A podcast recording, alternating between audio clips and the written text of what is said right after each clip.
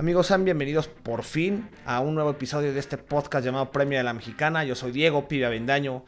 Y digo por fin porque sí, nos habíamos tardado, ya llevamos dos semanas sin subir nada. Y bueno, tal vez también se entiende un poco por esta situación de la pandemia del COVID-19 o coronavirus, pues como saben, las ligas están paradas o bueno, casi todas, por ahí leí que la de Bielorrusia sigue teniendo actividad, pero bueno, la liga que nosotros cubrimos, que es la Premier League, pues estaba y está completamente parada. Todavía no se sabe bien cuándo va a regresar. Eh, si nos siguen en Instagram habrán podido ver en algún live que estamos dando actualizaciones, hemos respondido preguntas al respecto, lo que pensamos. Pero era por eso que mejor decimos darle una pausa. Si bien estamos trabajando también en nuevo contenido, porque por lo general nos hemos enfocado en análisis eh, de jugadores, de cómo va la temporada y demás. Pero también vale la pena luego mencionar ciertos momentos, ciertas historias o ciertos jugadores del pasado que la Premier League ha tenido, ¿no? No solo del futuro. Digo, también hay un pasado bastante rico en esta grandiosa liga. Pero hoy no vamos a hablar de ese pasado tampoco.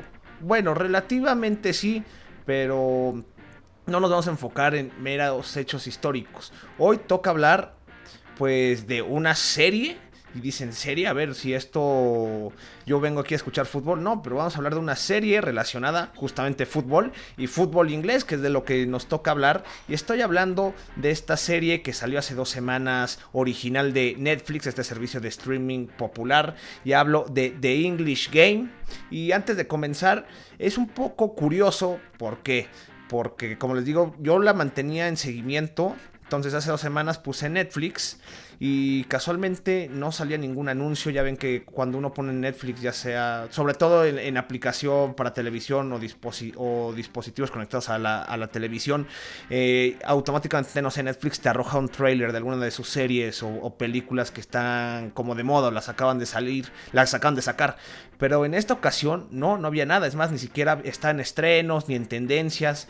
Muy extraña esta cosa, al parecer. Yo de hecho me enteré de la serie no tanto porque Netflix Netflix México, bueno, Netflix Latinoamérica lo hubieran anunciado. Más bien vi que alguien en Twitter le puso like o le puso un retweet a justamente Netflix de UK y de Irlanda, donde anunciaban esta serie de The English Game y mencionaban que se iba a enfocar justamente en los principios o los comienzos ya de o más bien el parteaguas de, de lo que sería ya una liga inglesa profesional, ¿no? Entonces dije, oye, va a estar interesante, la voy a mantener en seguimiento para verla cuando salga. Pero lamentablemente sí, vi, justamente me metí en Netflix la semana que salió, o bueno, el fin de semana que salió, pero no la pude ver. Y ya este fin de semana me di mi tiempo y vi la mitad. Digo, hay que hay que verla poco a poco para disfrutarla mejor. Entonces, el podcast de hoy va a tocar hablar de esta primera mitad de The English Game o Juego de Caballeros en español, si bien lo entiendo. Eh, que bueno, es una grandiosa serie. Y para dar un poquito de contexto a, a, este, a este evento es que la serie es una miniserie. ¿Qué quiere decir eso? Son seis capítulos de 45, 50 minutos aproximadamente, pero que no va a dar continuación a una segunda temporada hasta el momento, porque ya saben que a Netflix le gusta exprimir todo hasta el último centavo, pero inicialmente no, es seis capítulos y gracias a Dios nos vemos a la próxima. Digo, y si lo quieren extender, no lo veo mal. Todavía no acabo de ver la serie, les menciono, pero yo creo que no, no creo que vayan a, acabar ya cuando todo está más construido, ¿no? Yo creo que tal vez el final de la serie es ya cuando se empieza a generar como la construcción o las bases para la, liga inglesa, que si bien recuerdan, eh, se generó en 1898 pero justamente es eso, les digo, es una miniserie y el creador es, Julian Philowes, el creador justamente de Autonavi, eh, esta serie que ha sido bastante aclamada eh, cuando estuvo. Y bueno, la verdad yo no, nunca me encantó, nunca le encontré el gusto, pero muchos de mis conocidos me, me, la recomendaban y tenían bastantes buenos comentarios, entonces pues hay que ceder también la opinión de los demás. Digo, a mí no me encantó, no voy a decir estaba mala, tal vez el tema no era de mi interés, pero ya desde el que quien está creando este, contenido, pues te das una idea de que sí va a ser un buen contenido. ¿Y en qué se enfoca básicamente esta serie? Como les decía, no se enfoca ya cuando la, la liga inglesa está creada ya de una forma profesional, no, se enfoca en los principios y en el parteaguas que generó que la liga se profesionalizara. ¿A qué me refiero? Esta historia se va a situar en 1879, justamente ya para entrar a los 80s. Eh, ya existía la FA Cup, si bien saben, la FA Cup es una de, las copas más viejas en, eh, en, la historia del fútbol. Y bueno, viejas y activas, ¿no? Entonces ya existían siete ediciones de FA Cup hasta el momento que justamente ya ahí haciendo un poquito más de trabajo de historiador más que de serie, eh, puedes saber que en ese momento el que había sido dominante durante estas siete ediciones había sido el Wanderers. Eh, justa, y de hecho en el Wanderers estuvo eh, militando uno de los personajes principales de esta serie. ¿Y a quién me refiero? Estamos hablando del el magnate Arthur Kinnard que sería como la figura de los Soldetonians, uno de estos equipos que aparecen en esta serie. Los Soldetonians, si bien lo saben, si ya vieron la serie y si no, estoy aquí para contárselos, los Soldetonians son era uno de los equipos, ahora sí, de la clase rica, de la clase alta, de, bueno, de estos equipos que disputaban la FA Cup año con año.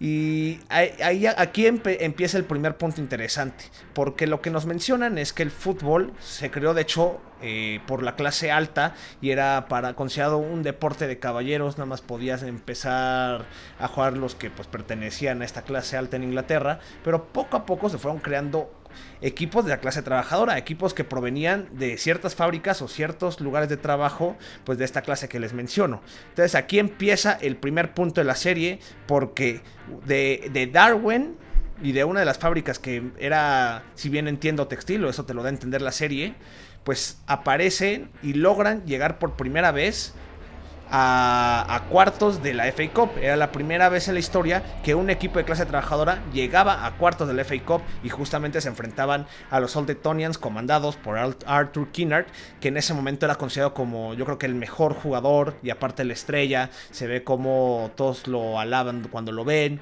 y demás. Y ahora centrándonos un poco más de la historia, de hecho, como les mencionaba, estuvo con los Wanderers y en los Wanderers ganó tres FA Cups.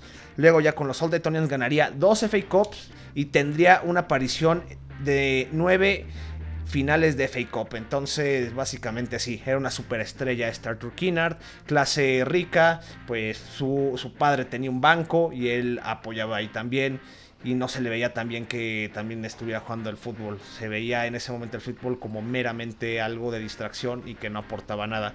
Y pues sí, básicamente en ese momento vale recalcar que el fútbol era amateur. No había cuestión de profesionalismo, no se pagaba por jugadores y eso es un punto muy importante para darle la introducción a nuestros otros dos personajes principales, si lo queremos ver así, y estoy hablando de Fergus Suter y de Jimmy Love, estos dos personajes que llegan al Darwin FC, este equipo de la clase trabajadora, para pues generar un impulso, ¿no? Pero pues obviamente ahí había un amaño. Como saben, ya desde ese entonces existía la Football Association, la FA, y, y ahí ya habían impuesto de que no se podía pagar por ningún jugador. Entonces, pues aquí lo que hacían es que a estos dos les dan un puesto de trabajo en la fábrica que les menciono y ya, pero básicamente ellos los que estaban ahí es para enfocarse en el fútbol. Sí, tenían, este, pues, que elaborar, pero se enfocaban meramente en el fútbol. Entonces llegaban estos dos provenientes de Escocia, Glasgow, eh, del Partick este, Partic, así es, no Patrick. Si alguno va a decir, ah, no lo pronuncio mal, no es Partic. Yo también cuando la vi por primera vez la dije, ah, pues Patrick, no, es Partic. Pero bueno, venían estos dos porque al parecer pues sobre todo este Fergus Suter eh, generaba, no sé, era otra cosa verlo jugar por lo que mencionan en, Escocia. Y en general estos, estos dos llegan justamente, bueno, así lo quiere dar a entender la serie, días antes de este partido histórico que se iba a generar entre los Old Etonians y el Darwin FC.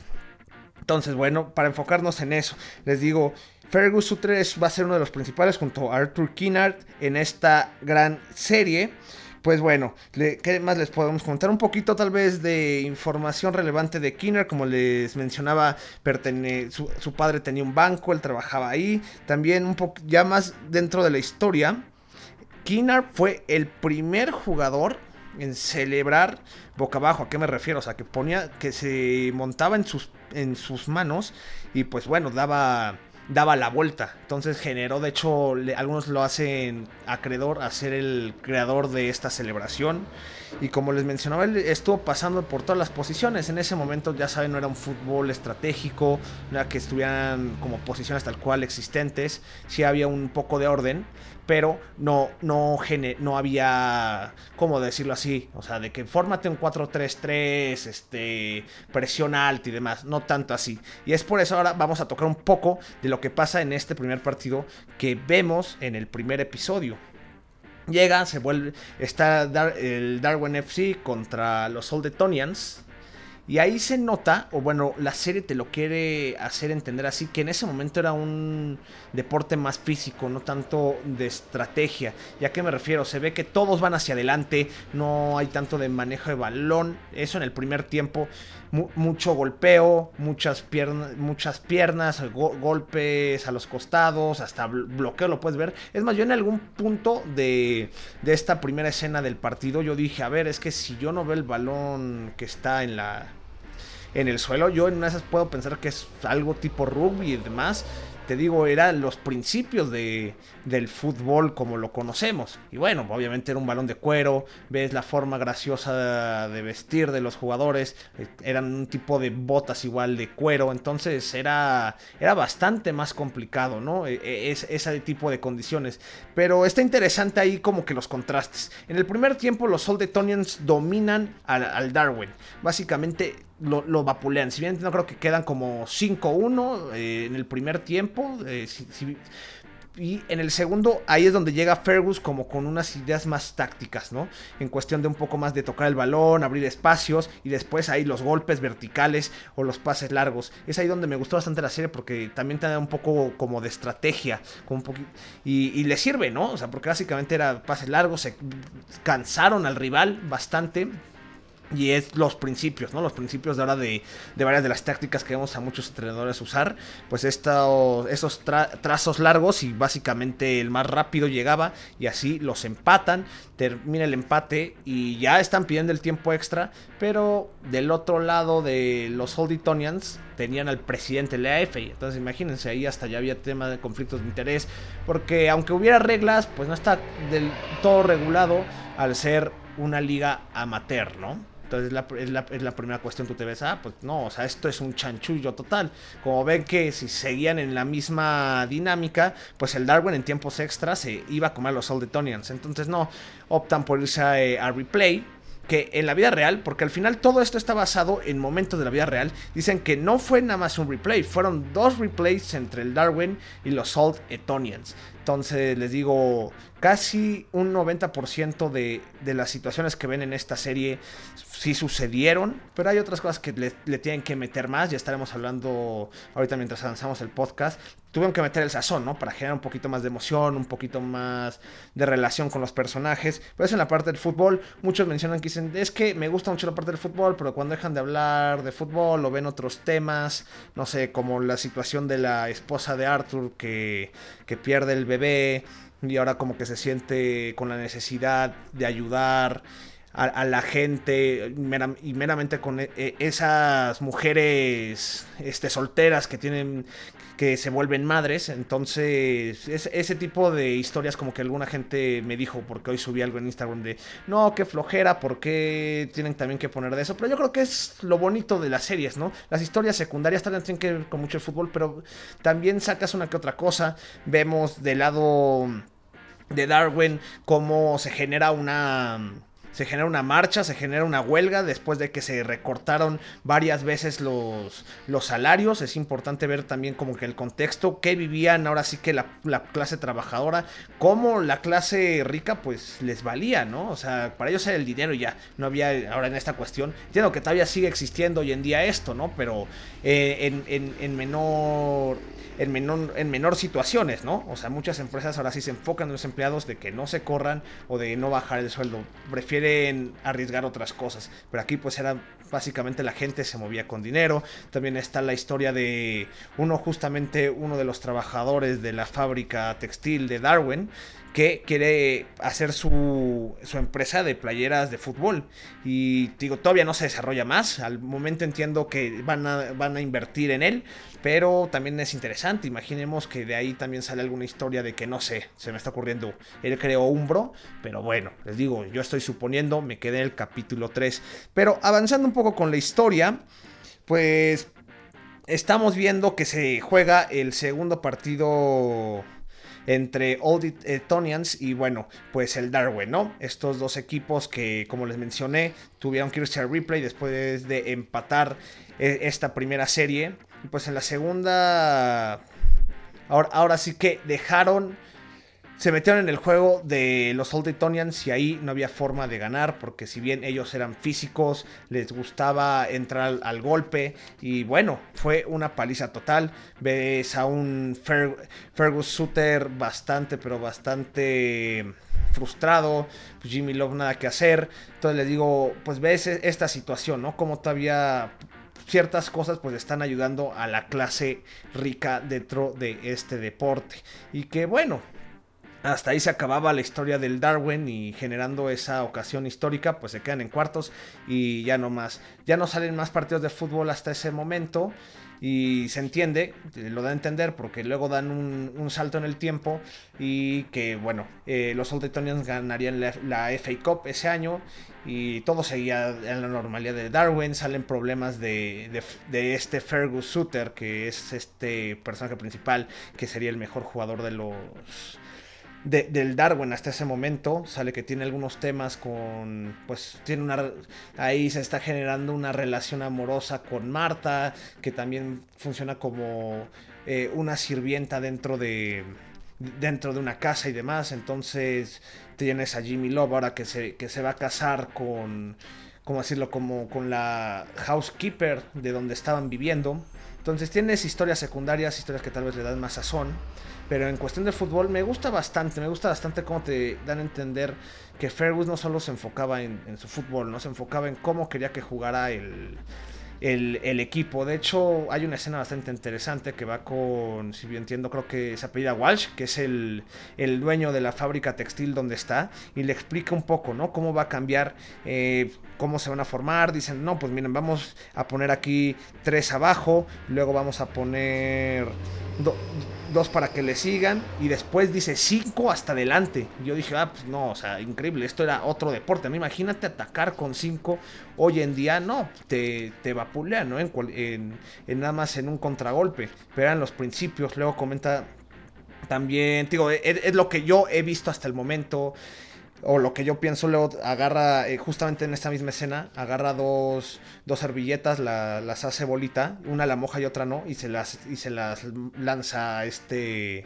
pues al dueño, ¿no? De la fábrica le dice, ¿cuál es la diferencia? Una está más pesada, entonces dice, hay que también considerar eso, porque cuando juegas en lluvia, pues el balón es más pesado, ¿cómo lo vas a pegar? No hay que cansarte tanto. Entonces también agarra un poco de la idea de que pues también hay que acoplarse o meter un estilo de juego dependiendo cómo es pues sean las condiciones del campo y bueno, las condiciones externas al fútbol, ¿no? Entonces por eso les, les digo que también eso es bastante, pero bastante interesante. Otro dato que investigué y que se me hizo bastante, no sé si sea del 100% cierto, pero es que el banco donde es dueño el papá de Arthur Kinnard, dicen que ese banco con el tiempo pues tendría sus transformaciones y al final terminaría siendo parte de Barclays, que si bien recuerdan, Barclays es uno de los patrocinadores de la Premier League. Sigue activo, entiendo ya no con tanta notoriedad, pero en su momento hasta era Barclays Premier League, ¿no? Entonces también alguno de esos datos interesantes que te no te saca la serie, pero te hace uno se queda con ganas de investigar más y de ahí saca las cosas. Entonces digo, se empieza una nueva temporada, pues el Darwin sigue generando hacia arriba, sigue siendo un equipo temible para vencer, pero es ahí donde está la parte que les comentaba que Fergus tenía una situación con su familia y es que el padre pues es un padre violento, golpea a la, a la madre y bueno, también tiene una hermana, este Fergus, entonces quiere sacarlas de ahí, pero no le da con lo que está ganando con, con el Darwin y justamente del Blackburn llega, y en este caso es del Blackburn lo quieren dar a entender como Rovers, que es el Blackburn Rovers, llega pues el dueño de este equipo, bueno, de estas fábricas también, perteneciente al, grupo de dueños donde estaba el, el, otro dueño de la fábrica textil, y le comenta a Ferguson que si, si acepta entrar a su equipo, pues que le va a pagar 100 libras por jugar a la comparación de lo que le pagaba, ¿no? Que era básicamente una miseria, comparando con estas 100 libras. Entonces él opta por irse con el Blackburn, pero obviamente entran como que en esta cuestión moral de que no, es que porque no los puedo dejar así tirados y demás. Y de hecho, pues tienen un partido importante contra un equipo, si no recuerdo ahorita el nombre, pero que mencionan que si eran un poco peligrosos, no se pueden confiar. Y en ese tanto yo siento que Fergus quiere pues vas a sabotear el partido, ¿no? Para ya olvidarse el del Darwin y no voy a hacer que se vayan a enfrentar o, alguna situación ahí. Entonces sabotea el partido, pierden y el Darwin queda eliminado luego de ser como de, de las promesas en esa temporada. Y ahí está la situación donde Fergus pues ya tiene camino libre para ir al Blackburn. Pero pues bueno, Aquí está la cuestión de que tiene que decírselo a sus compañeros y no se lo enteran de la mejor forma posible. Y justamente ahí me quedé. En donde Fergus no, no, por él, sino que este dueño pone un anuncio en el periódico de que Fergus Suter sería nuevo eh, miembro del Blackburn Rovers, pues todo, justamente en el peor caso, porque Jimmy Love se estaba casando cuando se descubre esto, y ahí hay como un cliffhanger increíble, y es cuando dije, voy a ponerle pausa aquí, para como que analizar un poco lo que había sucedido hasta el momento, y platicarles de la situación. Ahora, algo que investigué, ya como en mi tarea de historiador, si lo quieren ver así, es que aquí te lo ponen muy romántico. No, Fergus debe ayudar a su familia, entonces por eso decidió darle la espalda al Darwin e irse al Blackburn Rovers. Y no, lamentablemente hay que nombrar a Fergus un mercenario. ¿Y por qué, señores? Ya la historia lo dice, y es que no, no fue así no fue de que se preocupara por su familia. Sí tenía algún tema familiar eh, en cuestión con su padre y demás, pero no, básicamente Fergus en la vida real sí se fue al Blackburn Rovers, pero meramente por el dinero. Pues, quería ganar más, quería tener más plata, ¿no?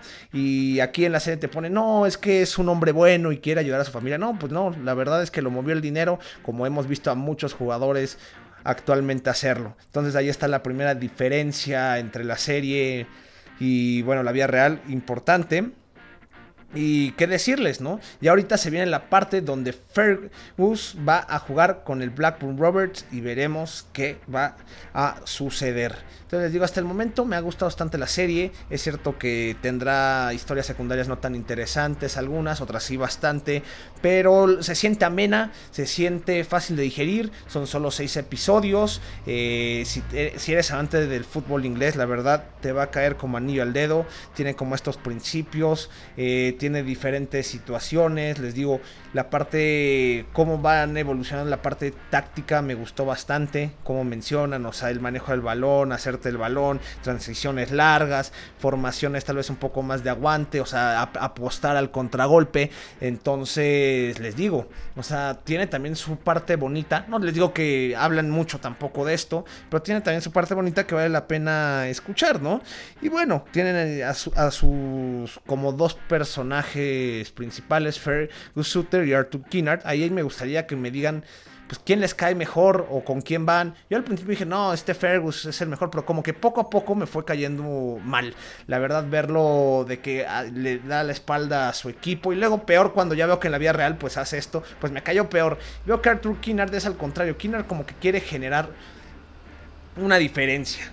Y, y esa diferencia la quiere hacer mediante pues bueno, o sea, el fútbol y bueno, lo, cómo él se desarrolla, ¿no? Vemos cómo pues decide al final ayudar a, esta persona de Darwin que quiere apostar por su, su compañía de playeras de fútbol y yo entiendo que Arthur, pues no, no es una mala persona. Arthur está buscando simplemente generar diferencia, este, tener la aceptación de su padre, no tiene que pelear con esta situación de la, de la esposa que pierde un hijo y que no, la relación no está de lo mejor posible. Entonces hay diferente, diferentes líneas de personajes que son bastante interesantes. Ustedes nos enfocamos digo, más en el fútbol, les voy a contar más de la serie, cómo va, pero también es para que ustedes la disfruten Tal vez, obviamente, les he dicho uno que otro spoiler, pero yo creo que no hay, no hay nada importante. Yo creo que aquí la serie no es de que te va a dar un twist o que te va a dar de que, ay, no, no puede ser.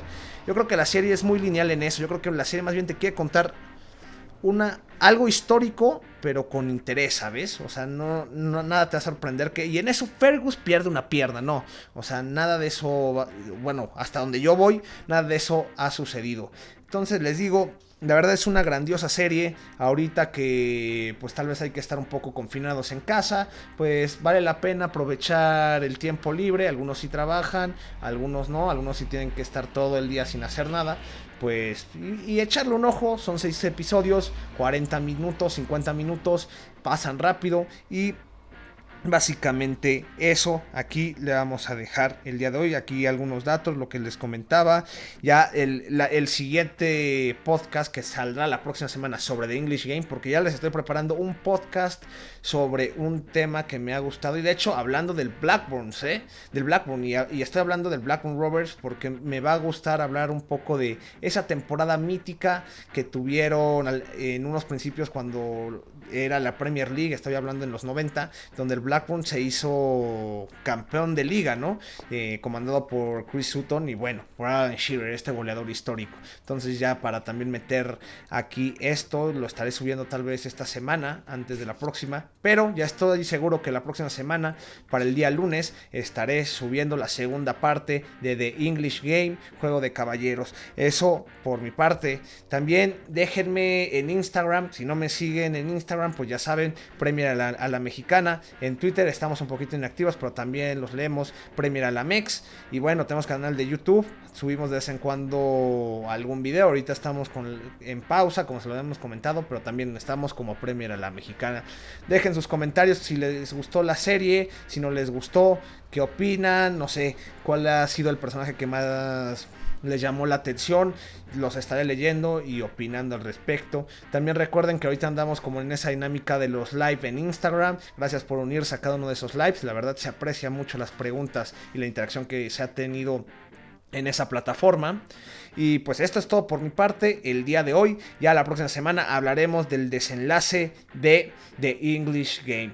Así que pues no se olviden de sintonizarnos y seguirnos en todas nuestras redes sociales porque subimos todos los días algo nuevo. Yo soy Diego, pibe de Vendaño y esto fue Premier a la Mexicana.